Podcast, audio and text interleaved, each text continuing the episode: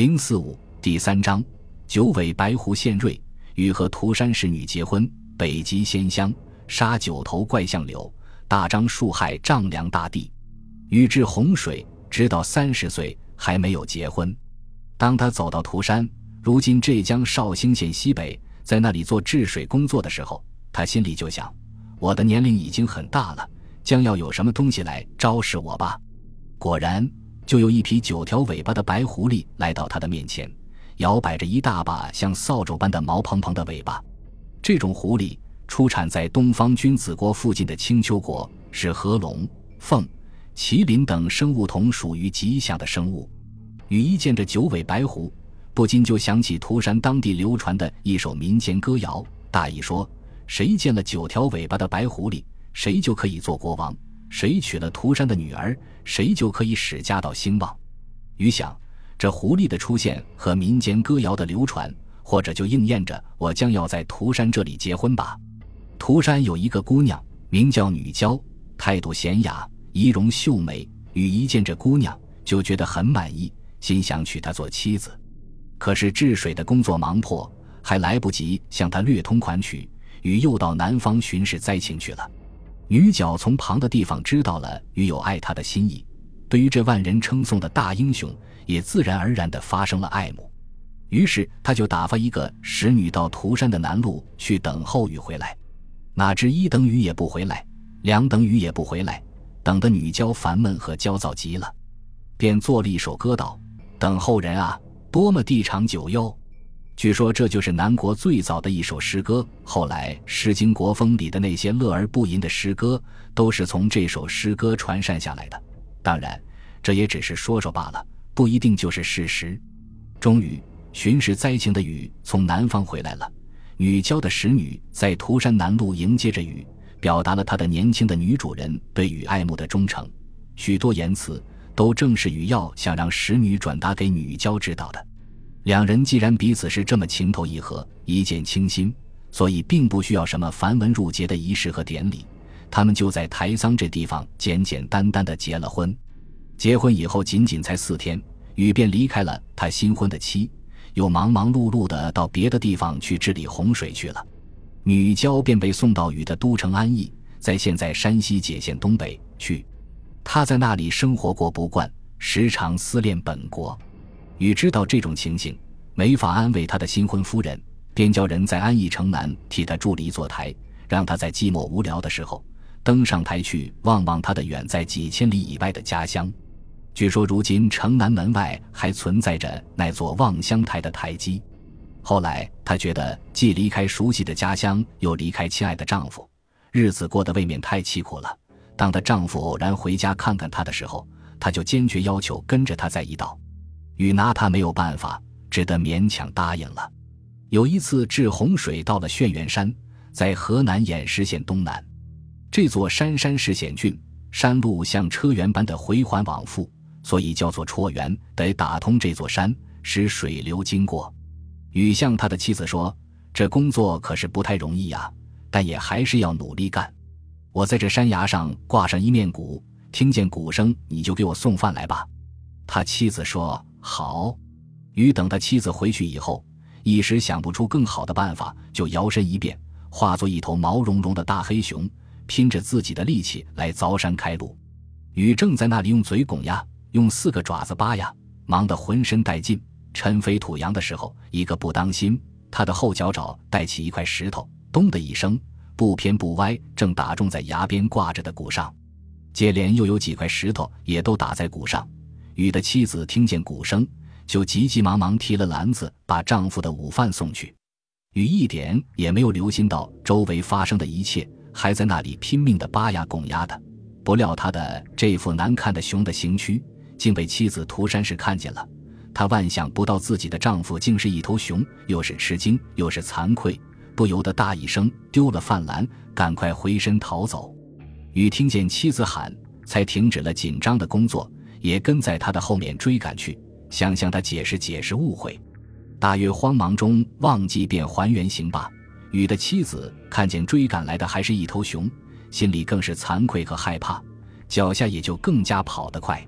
他们这样一逃一追，一直就跑到了松高山即嵩山，在河南登封县北的山脚下。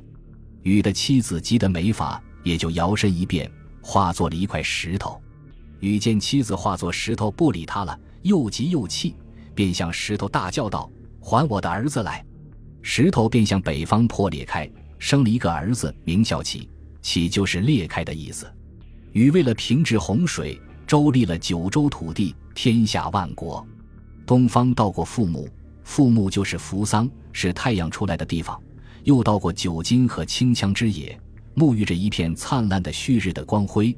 又到过攒树所，那里有万木攒聚如云。门天山，爬上山的峰顶，连天都能用手摸着。又到过黑齿国，鸟谷乡和出产九尾狐的青丘乡。南方到过交趾，交趾就是现在的越南。又到过孙浦国和叙满国。又到过丹栗、漆树，沸水飘飘，九阳之山。单从名字上已可见到，那里是气候极炎热的地方。又到过羽人国、裸民国、不死国。禹到了裸民国，据说他也脱去了衣服，赤精着身子进入国境。到离开那里的时候，才有穿上衣服、拴上带子，为的是尊重别国的风俗习惯。西方到过西王母三青鸟居住的三危山，又到过鸡金山，山上堆满了黄澄澄的金子。五山。炎帝小女儿瑶姬的精魂在那里星云降雨，又到过齐公国，一比三面国，又到过不吃别的东西，单吃露水和空气就可以过日子的乐土仙乡。北方到过人正国、犬戎国、夸父国、积水山和积石山，又到过下海和衡山，地方已经不可稽考，大约是在北极荒原的处所。还去见过那人面鸟身的北海海神，而兼风神的于强。禹在北海见过海神于强，正想转回南方来，却不料在那积雪的北方的荒原迷失了路途，又更朝着北方走去。走呀走的，渐渐觉得风景不同寻常。一条长长的滑溜溜的山冈挡住在眼前，山岗上没有一棵树，也不生一棵草，自然更没有飞的鸟和走的兽之类了。禹觉得奇怪，便爬上山岗去看个究竟。原来山岗下面是平坦的大地，大地上面也是什么都没有，只有一些弯弯曲曲的小水流，像蛛网一样的布满着。男男女女、老老少少的人们就在水流旁边坐的坐，躺的躺，有的唱歌，有的跳舞，也有的用两手去捧了水流里的水来喝。有个男人在溪流里连喝了几盆水，只见他就便偏倒倒。醉醺醺的仰面朝天倒在地上，睡熟的像死人一般，人事不知了。唱歌、跳舞、谈天、游戏的人们都各自玩乐他们的，谁也不去管那醉汉。好奇的雨就走下山岗，看看这里的风土人情究竟是怎样。一问起来，才知道这里叫做中北国，是北方最远的一个国家。这国家的地形好像一块磨盘石。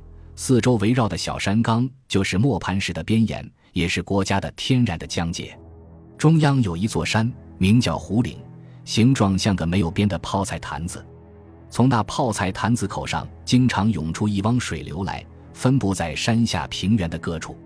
这水名叫神分，又甜又香，而且还有最大的一桩好处，就是吃了能饱，只消吃一点点，便能充饥解渴。若是吃得过多了，就会酒醉饭饱，睡足十天才能醒来。国家的气候又特别温和，既不热也不冷，不刮风，不下雨，没有霜也没有雪，终年四季无昼无夜，都像是在过春天。人们既不愁穿衣吃饭，自然就没有一个人去从事耕田织布这类在他们看来是傻气劳动。人人都无需劳动，因此也就没有利用种种手段来剥削他人劳动的人。他们倒确实是生活的快乐而无忧，吃了玩，玩了睡，睡醒起来又吃，人人活到一百岁，两腿一伸就上了天国。禹来到这里，人们都殷勤地招待禹吃他们的神份。禹吃了这名贵的食品，觉得味道实在不错。可是他还有治水的工作没有完成，一惦念着他的那些还在水深火热中的苦难的人民。仙乡虽然快乐，他哪里忍心长久留住？他住了还不到两天，终于急急忙忙辞别这些淳朴的人民，登上归程，回返中土来了。经过许多困难和辛苦，洪水终于给予治理平息了。洪水虽平，但还有余患未尽。原来被禹赶逐跑掉的共工，有一个臣子叫像柳的，是一个蛇身九头的怪物。这怪物最贪暴无厌，九个脑袋，需同时吃九座山上的食物，而且顶可恨的是，无论什么地方给他一喷一碰，便马上会成为水泽。水泽里的水带着又辣又苦的怪味道，不要说人吃了会送命，就连飞禽走兽也不能在附近一带生活下去。禹把洪水平息之后，就运用神力杀死相柳，为民除害。从这九头巨怪的身体里流出几股像瀑布一样的腥臭的血液来，气味难闻的很。血液流经的地方五谷不生，又多水，谁也带着又辣又苦的怪味道，简直不能住人。禹就把这些地方用泥土来阴塞住，可是阴塞了三次，三次这块土地都陷坏下去。禹索性将它来劈作一个池子，各方的天地就利用池泥在这里筑起几座台，用以镇压妖魔。台在昆仑山的北边，洪水平息，大功告成。禹要想量一量大地的面积，便命他手下的两个天神大张和树海，一个从东极走到西极，量的二亿三万三千五百里七十五步；一个从北极走到南极，量得的数目也是一样，一步不多，一步不少。所以，如今我们居住的这大地，在于那时候竟是方方的，像豆腐干似的一块。三百仞以上的洪水渊走，一共有二亿三万三千五百五十九个。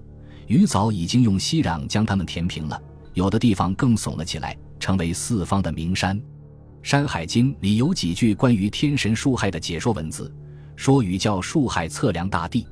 树害右手拿了一些竹片，大约有六寸左右长，叫做算，是用来计算树木的。左手指着青丘国的北边一看光景，是要准备动身旅行去了。